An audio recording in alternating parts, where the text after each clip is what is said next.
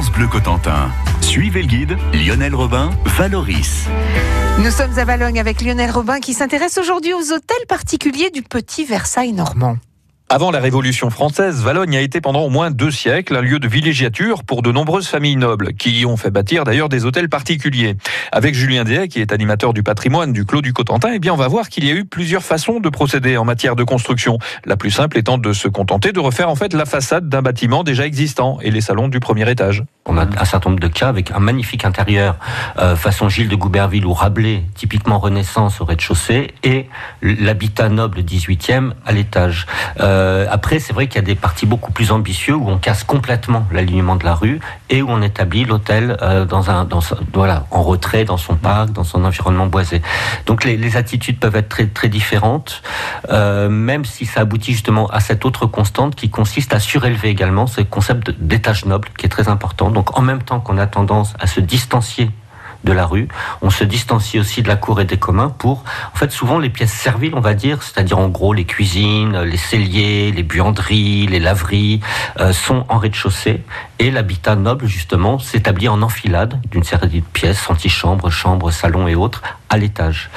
Euh, et pour la question de la domesticité, c'est très important aussi, d'une part parce que les domestiques, comme les, nobles qui les emploient, euh, sont euh, affranchis de l'impôt, et ça c'est important dans l'histoire de la ville, c'est une question également de pression fiscale de la, de la noblesse en ville, et aussi c'est amusant de voir quand on étudie une demeure de cette époque, que finalement, au moins les deux tiers de ces espaces sont en fait dévolus à la domesticité. C'est une sorte de petit théâtre de la vie quotidienne où on a de grands et beaux espaces desservis par de grands escaliers spectaculaires, desservant les belles pièces avec leurs grandes cheminées de marbre et leurs belles boiseries ouvragées, et tout un système de petites dessertes, de petites portes par lesquelles le domestique apparaît, disparaît, va se loger dans les communs, tantôt dans le grenier, tantôt dans la, petite garde-robe ou le, retrait du cabinet de madame pour les, femmes de chambre.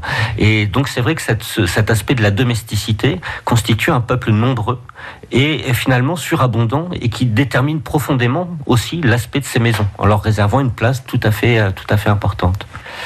Ce qui est frappant aussi à Valogne, c'est qu'on est quand même dans une ville rurale, provinciale, qui est encore largement ouverte sur la campagne, euh, et qui fait également que le vivrier, c'est-à-dire ça on le voit très bien aussi dans l'aménagement des jardins, de même que la demeure va se partager entre espace servile et espace noble très mis en valeur.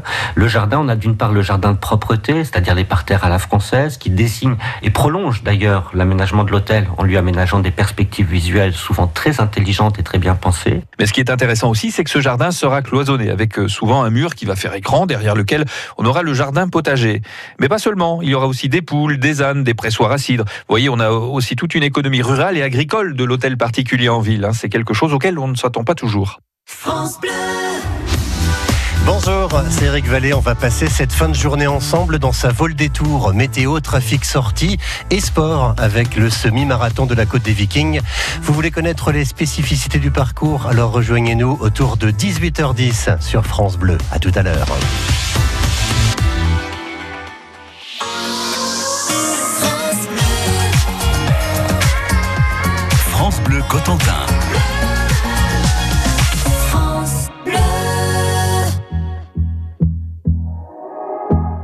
Après quelques années dans le froid, j'irai revoir la mer et regoûter au sel.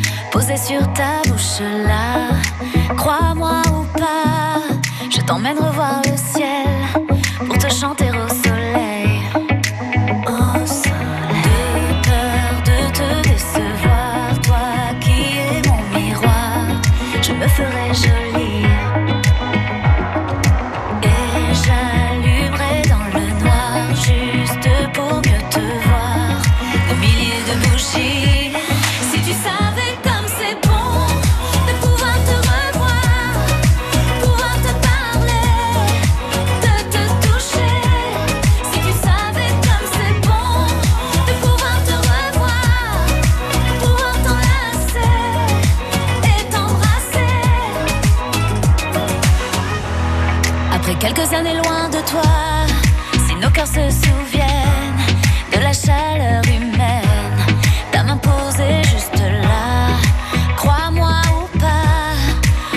tattoo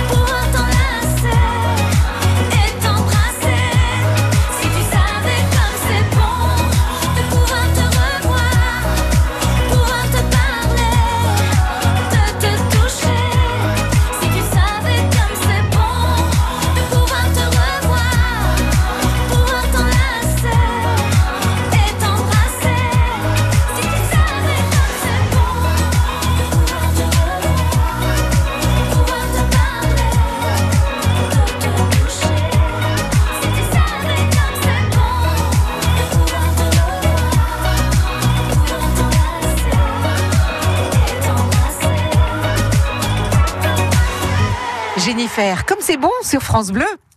Jusqu'à midi et demi, découvrez les plus beaux endroits de la Manche. Avec Lionel Robin, nous sommes à Valogne, une ville qui compte encore aujourd'hui une quarantaine d'hôtels particuliers. Valogne qui a été depuis longtemps, déjà au moins depuis la période des ducs de Normandie, un centre de pouvoir. Plus tard vont s'y installer des administrations royales, plusieurs congrégations religieuses vont aussi s'y implanter, ce qui attire évidemment de riches familles. Julien Dehaye est animateur du patrimoine du Clos du Cotentin à Valogne. Euh, son apogée, on va davantage la trouver vers le milieu du XVIIIe siècle, sous le règne de Louis XV probablement, euh, quand on a à la fois euh, le plus grand nombre d'hôtels avérés, les familles nobles les plus abondantes, qui pèsent le plus fortement sur la petite société locale.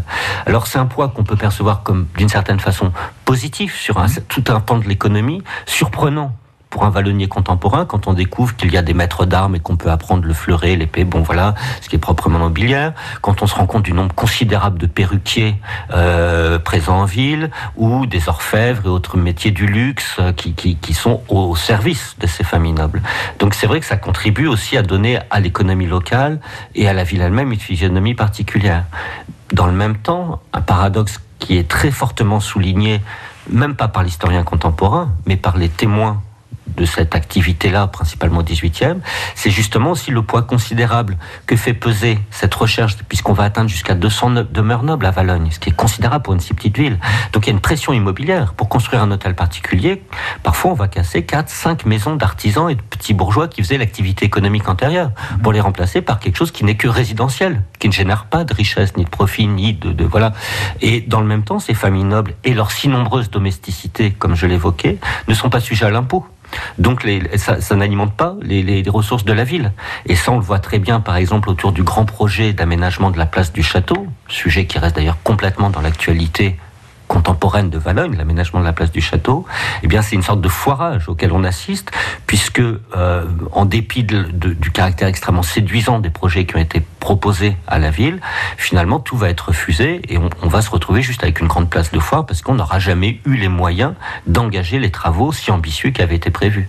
Et ça, comment l'explique-t-il eux-mêmes en disant, mais on voit affluer chaque jour de nouvelles familles nobles, chaque jour la noblesse est plus abondante à Valogne, elles sont plus, les familles nobles sont plus nombreuses à Valogne qu'elles ne sont à Caen ou, ou à Falaise ou à Bayeux. Et ils disent pas ça, contrairement à ce qu'on pourrait croire, pour faire la louange ou pour vendre touristiquement la destination Valogne, mais bien pour s'en plaindre comme d'un fâcheux cancer qui est en train d'étouffer toute la vitalité économique de, la cité. Julien Dehaye, qui est animateur du patrimoine du Clos du Cotentin à Valogne.